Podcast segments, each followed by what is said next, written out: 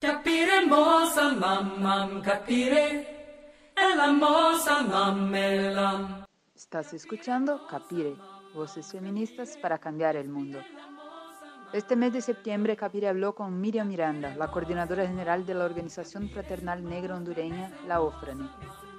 Miriam denunció las persecuciones sufridas por el pueblo afroindígena garífuna, compartió la agenda y las apuestas políticas de su organización, bien como sus miradas sobre los vínculos entre el antirracismo, el feminismo y la defensa de la naturaleza y los bienes comunes. Miriam también explicó el proceso de persecución política que está sufriendo actualmente a mando del Ministerio Público de Honduras y que ha sido denunciado por organizaciones de Honduras y del continente. Puedes escuchar la entrevista o leerla en español, portugués, inglés o francés en capiremo.org. Bueno, yo soy Miriam Miranda, coordinadora general de la Organización Fraternal Negra Hondureña. Soy afroindígena. Nosotros somos un pueblo garífuna, o sea, una mezcla de indígena arahuaco con negro africano, que se hizo esta mezcla en la isla de San Vicente, eh, siglo XVI, y pues eh, posteriormente, después de una guerra cruenta ahí de nuestros antepasados, pues llegamos a Honduras, un 12 de abril de 1797 precisamente a la comunidad de Punta Gorda, en las islas de la Bahía, Roatán, que muy poca gente conoce esa, esa historia porque normalmente las islas de la Bahía es la más vendida turísticamente a nivel mundial, ¿verdad? La gente habla, ah, islas de la Bahía. Pero ahí está la primera comunidad garífuna, fundada hace más de 225 años. Y eh, somos un pueblo culturalmente eh, indígena, aunque somos de piel negra, ¿verdad? Y somos un pueblo matrilineal, en la cual las mujeres jugamos un papel fundamental. De hecho, eh, compartimos mucho con pueblos como las Zapotecas de México y otros pueblos donde la presencia, y no solo presencia, sino que el poder, digámoslo así, de las mujeres es tan, tan fuerte. Y estamos ubicados en la costa atlántica de Honduras, pero también hay garífunas en Belice, hay garífunas en Guatemala, hay garífunas en Nicaragua. Y hoy hay una gran población garífuna en Estados Unidos. Una gran población, de hecho, se está convirtiendo como en el segundo lugar y ya de hecho de mayor concentración del pueblo garífuna después de Honduras. O sea, es una cosa increíble como eh, eh, producto de toda esa presión que vivimos como pueblo garífuna en la costa, un pueblo y de, un país que se convirtió en los últimos 12 años en una narcodictadura, en donde hay tanta, eh, digamos, disputa por los territorios del pueblo garífuna, entonces la gente ha salido, ha optado por irse. Y hay varias cosas por las cuales la gente se va, pero nosotros creemos de que sí existe una política de vaciamiento de los territorios para ser entregados a, eh, a las corporaciones, a, entregadas a las empresas y, y, sobre todo por ser, para ser acaparadas, ¿no? Por, eh, digamos, los grupos de poder fácticos de este país que son y que muchos de estos son gente que están en el crimen organizado y, y son parte de, digamos, de eh, grupos narcos, de narcotraficantes. ¿no? Entonces nosotros vivimos en, una zona altamente vulnerabilizada, muy presionada, muy en disputa día a día, todos los días hay disputas por los territorios del pueblo garífuna. ¿Podrías contar un poquito de cómo de cómo se organizó Frané y cómo están ahora organizados como las frentes ah, de trabajo principales y todo. Claro, el pueblo garífuna se organiza con el pueblo negro de habla inglesa en los años 70 en el marco de lo que significó el surgimiento y la instalación de las bananeras en Honduras, el campo bananero, la producción de banano. Entonces hubo una, eh, en principio los garífunas eh, se organizaron para luchar contra el racismo y la discriminación la práctica racista del norte se instauró en esos espacios de las bananeras de una manera muy, muy fuerte. Y pues el pueblo garífuna, algunos garífunas junto con negros de habla inglesa, eh, organizaron, se juntaron en la zona de Cortés, en Cortés, y eh, para luchar contra, defenderse contra el racismo y la discriminación. De ahí el, en los años 80, digamos, eh, finales de los 80 eh, o a inicios de los 80, se eh, logró hacer un encuentro del pueblo garífuna y ahí es donde ya el pueblo garífuna se organiza más allá del racismo, ¿no? Más allá del racismo y, y ha ido mutando la organización hasta lo que es hoy, digamos, una apuesta por la defensa de los derechos territoriales, culturales del pueblo garífuna. Decir que desde aquel momento en el que se junta un grupo de garífunas y negros de habla inglesa para luchar en el marco de lo que es, digamos, la, lucha por los derechos, ¿verdad? De los trabajadores en la estándar Free Company y en otras compañías, la DOL, por ejemplo, bananeros, entonces la gente eh, se juntó para eso, pero después se fue mutando y fue organizándose hasta lo que hoy, hoy es, que es una organización de base comunitaria en la cual se trabaja con las diferentes comunidades y los diferentes grupos organizados y que hoy constituye la representación política del pueblo garífuna ante, digamos, eh, eh, institucionales, ah, institucionalmente por la defensa de los derechos colectivos, por la defensa de los derechos eh, territoriales ancestrales del pueblo garífuna. Y el propósito de siempre estar eh, organizando la comunidad garífuna, esté donde esté, es porque nosotros no queremos que se vaya a romper ese hilo eh, familiar, esa, eso la comunalidad, lo que es ser comunal, comunalidad del pueblo garífuna porque lo que pasa en Estados Unidos, lo que pasa en otros países, de alguna manera afecta a, los, a lo que es la comunidad garífuna que vive aquí en Honduras, ¿no? O sea, y en otros países. Entonces hay toda una pensada, digámosle así, de la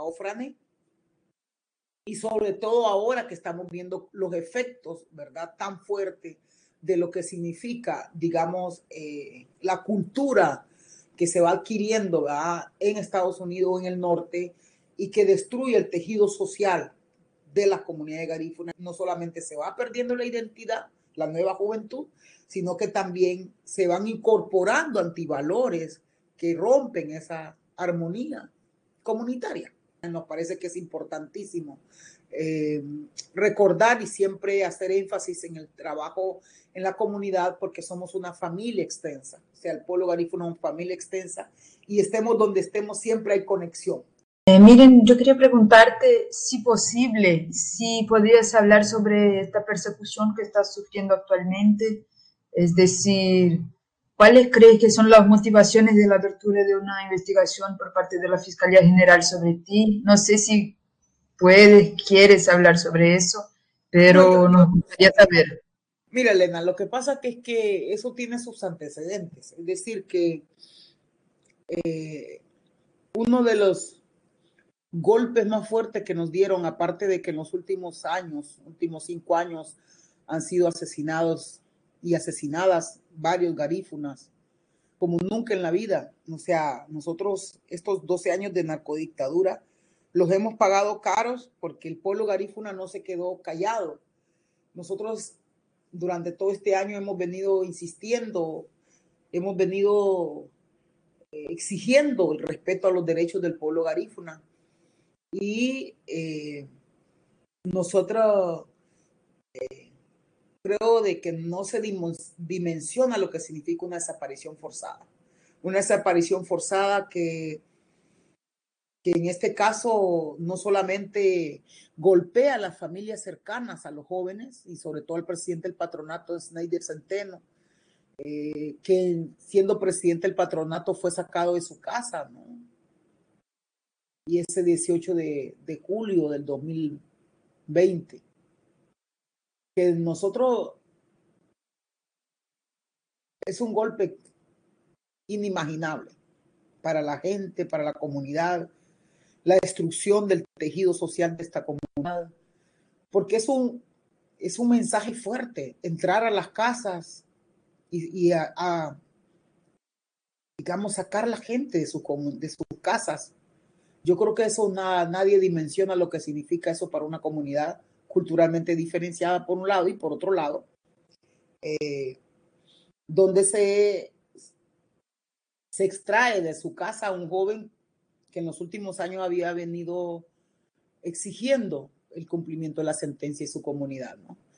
Entonces, eh, a partir de la desaparición forzada de los jóvenes, nosotros creamos lo que es el Comité de, Investigación y Búsqueda de los Jóvenes Garífuna de Triunfo La Cruz, ZUNLA, eh, en español, basta ya, en español, con la intencionalidad de eh, exigir justicia, exigir una investigación, pero también buscar de alguna manera que se pueda detener esa persecución, criminalización y sobre todo lo que significa la violencia en las comunidades garífunas. El 20 del año pasado, a un año de haberse, de la desaparición forzada de nuestros muchachos, fuimos ante el Ministerio Público y hicimos un planteamiento. Entre ellos, el cumplimiento de las sentencias de la Corte Interamericana de los Derechos Humanos, también eh, exigimos el, el, cese de la criminalización, etcétera, etcétera. Y un año después, pues nosotros regresamos ante la Corte, ante el Ministerio Público, dado de que eh, pues no, no hubo ninguna respuesta a nuestra petición el año pasado. Y, y, y llegamos, y es más, incluso hasta solicitamos una audiencia formal con el fiscal general de la República. No hubo respuesta, no solamente no hubo respuesta, sino que un silencio absoluto a nuestra petición. En vez de cumplir con lo que, el, lo que es su responsabilidad, procedieron a denunciar. Entonces nosotros fuimos a, a, interponer ese, esa denuncia ante el fiscal por el, ah, contra el fiscal general y el fiscal general adjunto del Ministerio Público. Yo creo de que eh, esta, esto, esta actuación del Ministerio Público tiene el propósito no solamente de eh, criminalizarnos, sino que es una muestra también de la fragilidad de este, de este gobierno, la fragilidad de este gobierno de Xiomara Castro. Es decir, que eh, el hecho de que puedan utilizar un poder como este para criminalizarnos cuando se supone que el gobierno de Xiomara Castro está construyendo poder popular, muestra de alguna manera lo que hemos venido hablando. Es decir, que como organización hemos dicho que no basta con ser presidente, con tener la presidencia de la República, cuando los poderes fácticos, cuando existe una crisis institucional que hace que los defensoras y los defensores que estamos en, el medio eh, seamos los más vulnerabilizados, los más golpeados y que al final de cuentas nos convertimos en objetivos de las instituciones para, digamos, atacar a otras instituciones. O sea, es, yo así lo veo. Entonces, Honduras es un país donde la aplicación de justicia eh, es inexistencia, justicia para los pueblos, para el pueblo. Y Honduras es un país de los más corruptos, de lo más, eh, digamos, existe y campea la impunidad, donde a las defensoras y defensores, aunque tengan medidas cautelares, son asesinadas, como el caso de Berta Cáceres, que ya tenía medidas cautelares yo tengo también medidas cautelares y me toca, ah, por un lado, garantizar mi, o sea, porque yo soy la que me tengo que proteger a mí misma, porque lo, el Estado no te da ninguna garantía, ninguna protección a tu persona. Entonces yo creo que es importante entender que el hecho de que Honduras se haya convertido en un laboratorio político con el golpe de Estado del 2009, pero también hubieron dos otros, dos golpes de Estado eh, que pasaron inadvertidos, que es el golpe eh, de la Corte del Congreso Nacional a la Corte Suprema de Justicia el 12 de, de diciembre del 2021, perdón, 2012, o sea, el golpe del 12-12-12 que le decimos nosotros, y el golpe del 2017 que fue el golpe electoral. Entonces Honduras ha vivido una serie de golpes eh, que ha destruido la institucionalidad. Eh, por eso no es casual que me hayan, digamos, denunciado. Que en 2021 tú dijiste en una entrevista que hay un plan de genocidio contra el pueblo garífuna. Claro. Y sabemos que este plan está puesto no solo en Honduras, pero en varias partes del mundo.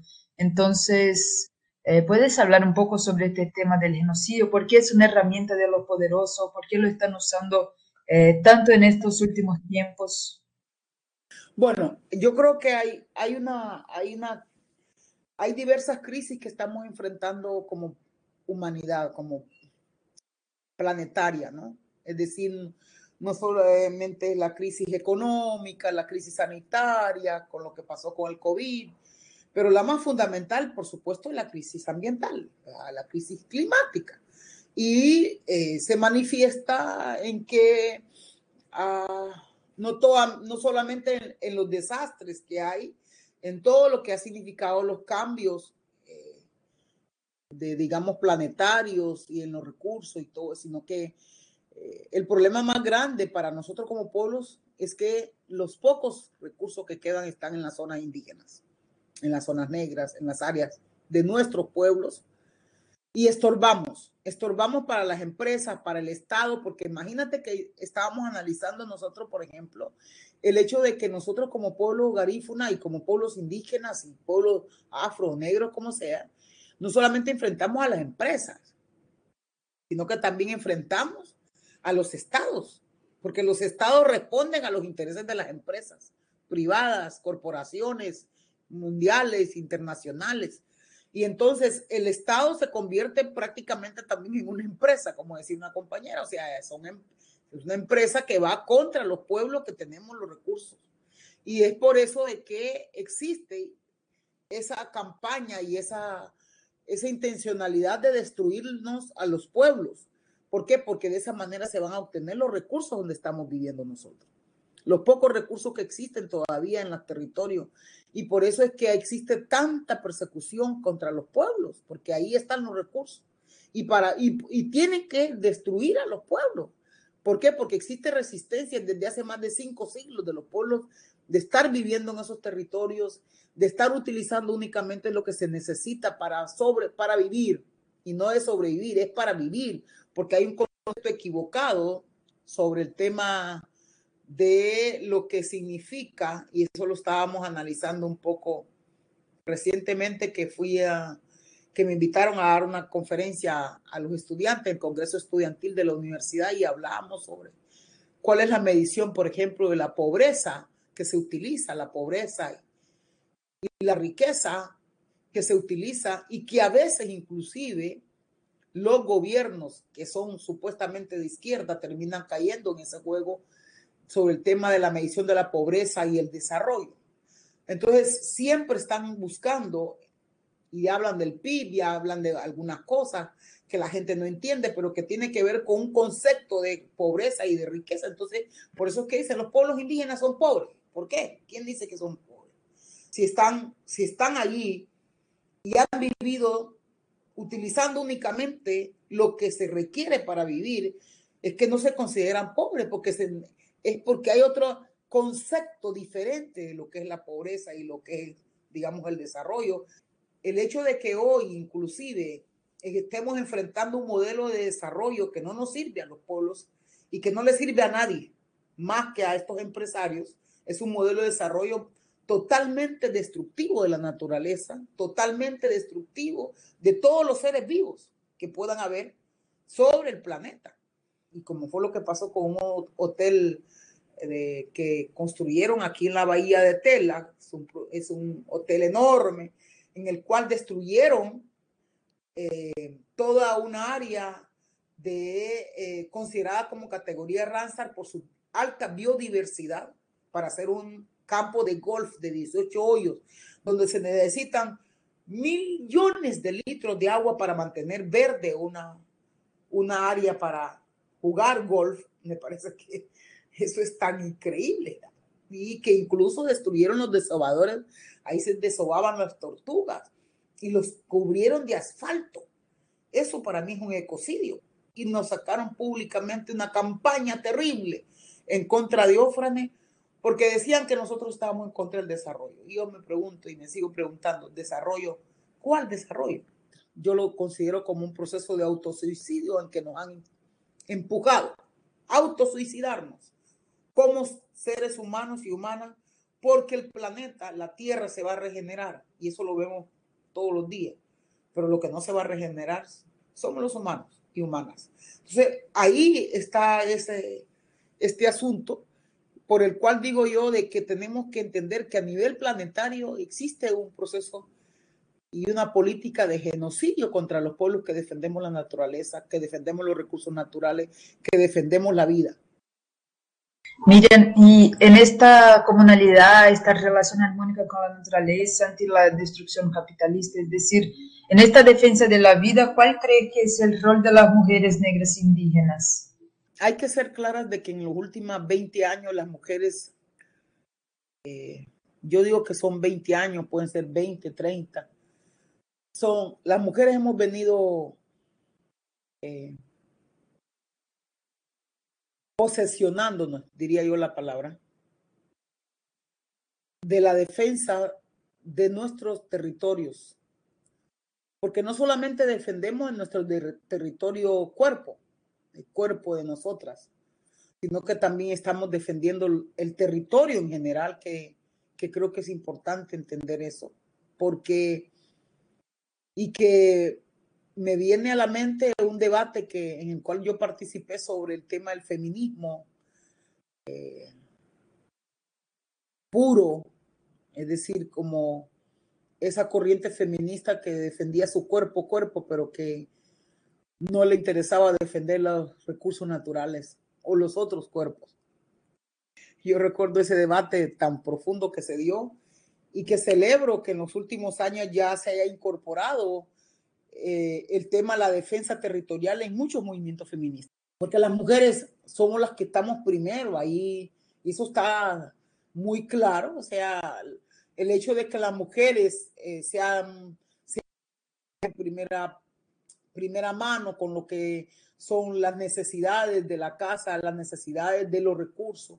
El agua, por ejemplo, cuántas mujeres tienen que caminar muchísimos kilómetros por obtener un poquito de agua, cuántas mujeres tienen que eh, defender las semillas, por ejemplo, que tienen que proteger las semillas. O sea, estamos ahí presentes, hemos estado presentes por siglos, pero yo creo que en las últimas centurias, podría decir en las últimas décadas, las mujeres, mujeres hemos emergido para garantizar la perpetuidad de la humanidad, para poder defender eh, la casa común que nos va a servir a nuestros hijos e hijas, que nos, que nos va a permitir que las otras futuras generaciones, los hijos de mis hijos y mis hijas y mis hijos, puedan realmente gozar de lo que existe hoy día y, eh, digamos, poder tener una vida plena, ¿no? Una vida plena que le permita comer bien, que le permita respirar aire puro, que le permita disfrutar la naturaleza y entender que es importante y que somos una mínima parte en este planeta. Eh, bueno, yo tengo una última pregunta que es respecto a algo que dijiste en la actividad de ATAC de, de ahora este mes. Eh, en la cual dijiste que necesitamos correr no solamente en el análisis, sino que también en la elaboración de la construcción de propuestas.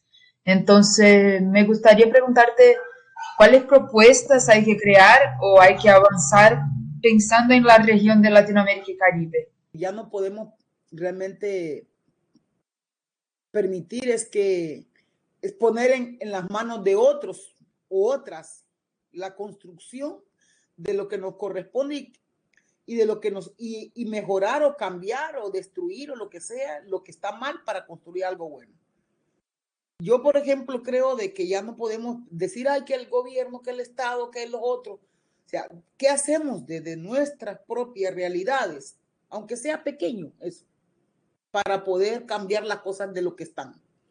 Porque nosotros tenemos que entender que nunca como antes se había, digamos, fortalecido el fascismo. O sea, estamos en una consolidación del fascismo, la concentración y el poder de los que hoy controlan el sistema económico, político, etcétera, etcétera, es tan grande que hace que las personas prefieran desatenderse, olvidarse o huir de su país para no construir algo en su país. Eso es una cosa terrible. ¿Por qué? Porque salen de su país para ir a sufrir a otros países y condiciones extremas de violación de derechos humanos. Entonces yo creo que ahí tenemos una apuesta política, los movimientos sociales para ya no solamente hablar sobre el tema y decir, bueno, sí, tenemos un problema de la migración, y que vamos a, ¿qué hacemos con el, el, tema de la migración si no hacemos nada para que la gente se quede en el país? Si no construimos cosas que podamos decirle a la gente, sí, tenemos que quedarnos y sí podemos hacer las cosas bien aquí en nuestro país, porque al final de cuentas no es la solución. Yo estoy diciendo, lo que quiero decir es que tenemos derecho a migrar, pero también tenemos derecho a quedarnos en nuestros países. Tenemos derecho a quedarnos, a construir un país diferente. Nosotros desde la OFRANE estamos haciendo dos cosas, aparte de muchas que, la, que hacemos.